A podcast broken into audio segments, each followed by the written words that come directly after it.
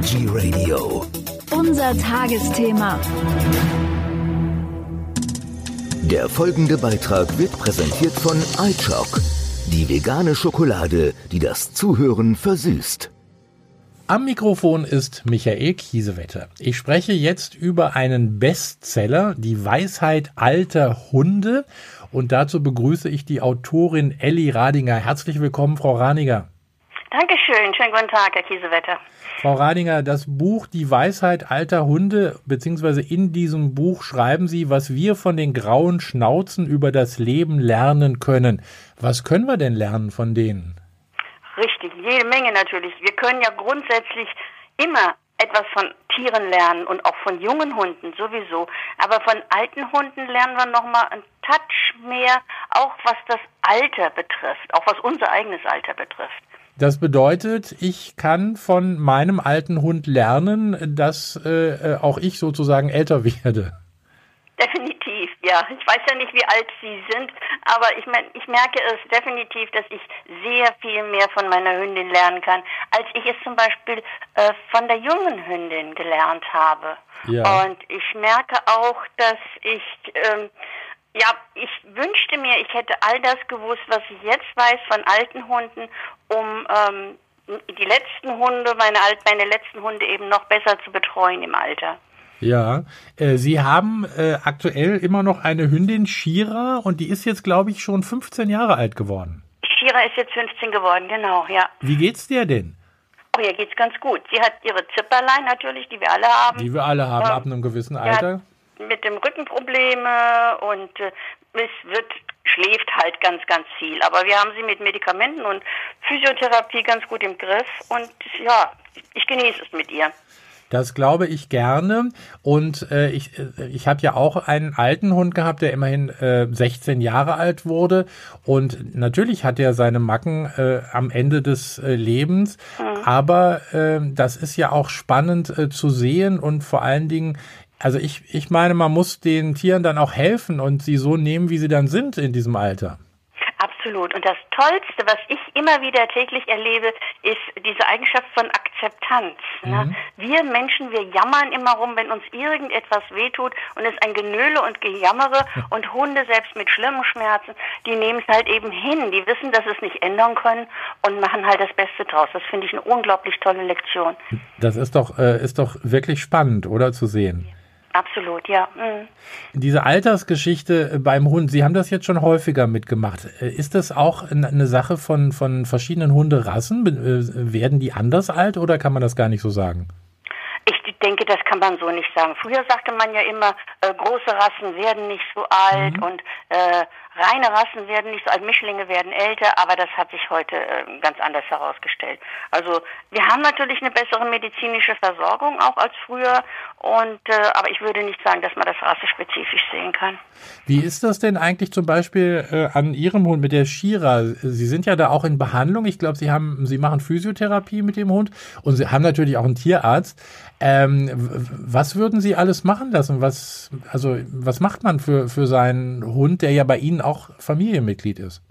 Das ist die große Frage, ne? wie weit gehe ich mhm. äh, und wie was lasse ich alles machen. Also ich habe zum Glück eine Tierärztin, die ganzheitlich arbeitet und äh, ich habe auch äh, eine ganz tolle Physiotherapeutin für die Shira und damit kommen wir ganz gut zurecht. Shira kriegt zusätzlich noch Cannabis-Tropfen ähm, das beruhigt sie abends. Sie hat auch schon beginnende Demenz, aber im Moment ist das noch alles gut im Griff und da bin ich sehr, sehr froh, dass ich mit, der, mit den beiden zusammenarbeiten kann. Es ist wichtig, dass wir ein Team haben, äh, mit dem wir uns gemeinsam um den Hund kümmern.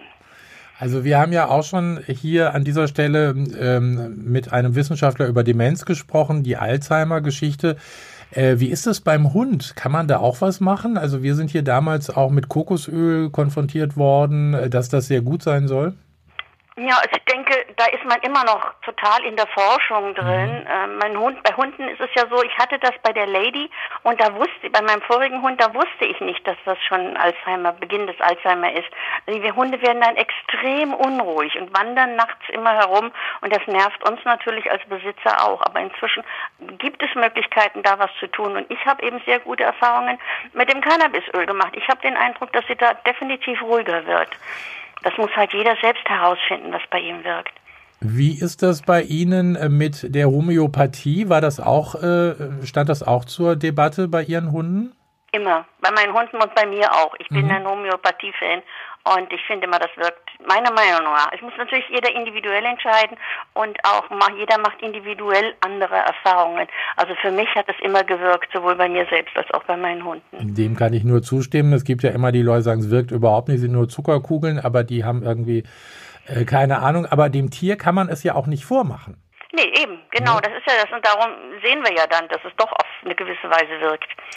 Ähm, wenn ich mich äh, zurückerinnere an den Zeitpunkt, als es dann eben nicht mehr ging mit dem Hund, also als er definitiv eingeschläfert wurde. Da mhm. wusste ich damals, das ist jetzt auch schon über zehn Jahre her, also ich habe mich auch nicht, nicht mehr entscheiden können, dann nochmal einen, einen anderen Hund zu holen. Wie ist das bei Ihnen gewesen, bei den anderen äh, Hunden? Es kam ja dann immer wieder einer nach. Wie, wie lange haben Sie gebraucht dafür? Ah, das war auch ganz, ganz individuell. Äh, bei dem einen Hund, bei meinem ersten Hund habe ich habe ich ein ganzes Jahr gebraucht, bis ich wieder so weit war. Ja. Und bei meinem zweiten Hund von der Lady zur Shira ähm, hat es nicht so lange gedauert. Das hatte aber auch mehr mit mit äußeren Umständen zu tun. Ich persönlich finde es immer ganz wichtig, dass man sich Zeit nimmt zu trauern. Ich halte nichts davon, wenn der eine Hund stirbt, äh, zur Tür rauszugehen ins Tierheim und sich einen neuen Hund als Ersatz zu halten. Ich finde, der Körper, die Seele, wir müssen heilen und wir müssen trauern um ein Tier. Viele Menschen holen sich ja auch, wenn der Hund dann älter wird, einen jungen Hund dazu. Ist das manchmal dann auch so diese Geschichte, wenn der eine dann stirbt, äh, dann ist wenigstens noch der andere da, dann ist das nicht ganz so schlimm? Das mag mit Sicherheit so sein, ja. Aber ich kann natürlich nicht in, in den Kopf von den Menschen reinschauen und jeder reagiert halt eben anders und individuell. Mhm. Ähm, ich für mich persönlich muss ich Ihnen ganz ehrlich sagen, wäre das definitiv jetzt nichts mehr nach Shira mir einen jungen Hund zu holen. Ja. Das wäre mir viel zu anstrengend, um ihm auch gerecht zu werden. Außerdem sitzen so viele alte Hunde in Tierheimen und kranke Hunde auch, ähm, die niemand nimmt, weil sie alt sind. Und ich denke, da kann man ähm, etwas besonders Gutes tun. Und gerade wenn man auch ein älterer Mensch ist und man mhm. hat nicht mehr so viel Zeit, kann man einem Hund auch noch mal eine schöne Zeit machen, einem alten Hund. Da gebe ich Ihnen völlig recht. Wie sehen Sie das? Äh, man liest immer häufiger davon, dass gerade wenn die Tiere dann alt werden und wenn sie dann ja die äh, Beschwerden bekommen, wie genau wie wir auch, dass die dann einfach abgegeben werden aus ja. unterschiedlichsten Gründen. Furchtbar. Also ich, ich verstehe es nicht und ähm, dürfte auch nicht sein, sollte bestraft werden. Ich verstehe es nicht, denn wenn wir ein Tier übernehmen, dann übernehmen wir die Verantwortung auch für ein Tier für den ganzen Rest seines Lebens mhm. und äh, das geht gar nicht. Da gebe ich Ihnen auch recht. Also ich finde es ganz schrecklich. Ich könnte auch, um Gottes Willen, ein Tier überhaupt nicht abgeben. Wenn ich das äh, genommen habe, dann muss ich das durchziehen bis zum bitteren Ende. Ja, vor allen Dingen, was ich, wo ich auch immer wieder appelliere, wir müssen dabei sein, wenn das Tier eingeschläfert wird. Viele Leute sagen ja, verständlicherweise, das kann ich nicht, das ertrage ich nicht. Aber äh, wir haben wir haben so lange mit dem Tier zusammengelebt, mhm. dann müssen wir dabei sein, äh, wenn es wenn es eingeschläfert wird. Äh, ja. Das schulden wir dem Tier. Das geht ja gar nicht um uns in diesem Moment. Ne? Es geht ja nicht darum, dass uns das Herz bricht, was es definitiv tut. Genau. Aber es geht darum, dass wir bei unserem Tier sein müssen. Also es ist wirklich das, das Schlimmste, was man äh, erleben kann mit so einem Tier.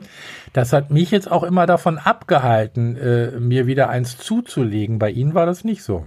Nee, Herr Kiesewetter, wie können Sie sich denn von der, vor der Liebe schützen? Die Liebe kommt immer und Sie können nicht sagen, ich liebe nie mehr, weil es so weh tut, wenn sie vorbei ist. Ja. Und deshalb ist das bei mir eben auch immer wieder so gewesen, dass halt, obwohl ich immer gesagt habe, jetzt will ich keinen Hund mehr, dass dann doch wieder einer kam. Äh, Sie haben es, äh, oder wir haben gerade über das Einschläfern gesprochen. Ich habe in der Zwischenzeit einen Bericht gemacht, dass ich kannte das nicht, äh, über Sterbebegleitung beim Tier. Haben Sie sich damit mhm. auch schon mal beschäftigt? Ja, ich meine, ich denke, ein vernünftiger Tierarzt macht Sterbebegleitung. Okay. Also es gibt ja auch Tierärzte, die sind spezialisiert auf ältere Hunde oder meine Tierärztin macht das auch. Also die sind halt eben dabei und betreuen die Tiere besonders. Das ist für mich eben eine Sterbebegleitung mhm. und dazu gehört natürlich auch das Einschläfern. Und äh, dass die Tiere selber von selber gehen, wie, wie, wie sieht es da aus bei Ihnen? Also äh, dass man eben nicht eingreift und nicht einschläfert, sondern dass, dass man sie einfach sterben lässt in Ruhe. würde ich mir wünschen. Aber das passiert ja. Wir wünschen uns ja alle, dass wir morgens aufwachen und das Tier liegt tot im Körbchen neben uns. Genau. Ne? Das passiert ja auch wirklich einigen Leuten. Ähm, aber äh, wenn Tiere leiden, mhm. dann muss ich eben was unternehmen. Dann kann ich nicht einfach sagen, ja, ich warte jetzt mal, bis mein, mein mit Schmerzen leidender Hund irgendwann gestorben ist. Mhm. Das geht natürlich nicht. Und so, ich glaube, sobald wir auch die Medizin einsetzen, indem wir die Herzen stärken ja. und dies und jenes machen, und in dem Moment kann auch ein Tier nicht so schnell ähm, sterben, weil einfach das Herz noch weiter pumpt beispielsweise. Wissen Sie, was ich meine? Genau, genau. Also wir, wir können ja auch das tierische Leben deutlich verlängern heutzutage. Ja, genau. Sie haben ja nicht nur die Weisheit alter Hunde, das Buch geschrieben, es ging ja auch bei Ihnen schon mal um die Weisheit der Wölfe. Mhm. Haben Sie sich da mit den Wölfen auch äh, mit, mit alten Wölfen beschäftigt? Kam das auch vor? Ich habe das kenne das Buch jetzt nicht, muss ich gerade zugeben.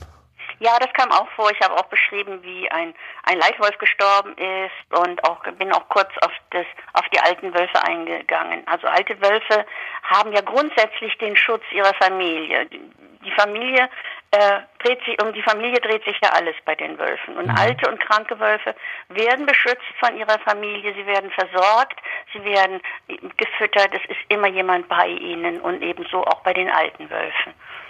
Das ist eine tolle Geschichte. Äh, das findet man ja, ich sag mal, bei älteren Menschen hier bei uns zum Beispiel auch nur noch selten, dass sich da um ältere Menschen gekümmert wird. So geht es ja dann auch um ältere Tiere in der Zwischenzeit.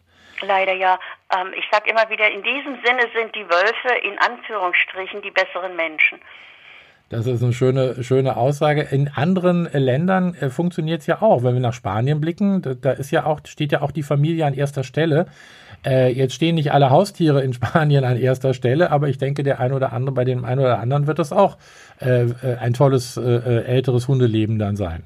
Ja, natürlich. Und ich meine, diese, diese Großfamilie, wo alle verbunden sind ja. mit den Tieren, das ist natürlich ein schönes Idyll und was wir uns vorstellen, aber es funktioniert halt eben in unserer heutigen Welt leider nicht mehr so, weil auch die sozialen Bedingungen und die wirtschaftlichen Bedingungen eben anders sind.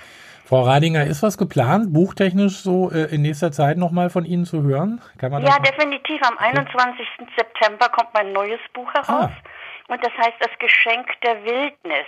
Ja. Da erzähle ich äh, noch sehr viel mehr über, über Wölfe hinaus natürlich. Ich mhm. erzähle über meine vielen Jahre, die ich in der Wildnis verbracht habe, ja. über meine Erlebnisse dort. Es gibt äh, Bisons, es gibt Grizzlies, es gibt Kojoten, es gibt den Grand Canyon. Also es gibt sehr, sehr viel Wildnis dort und neue Erkenntnisse von, für mich, von mir.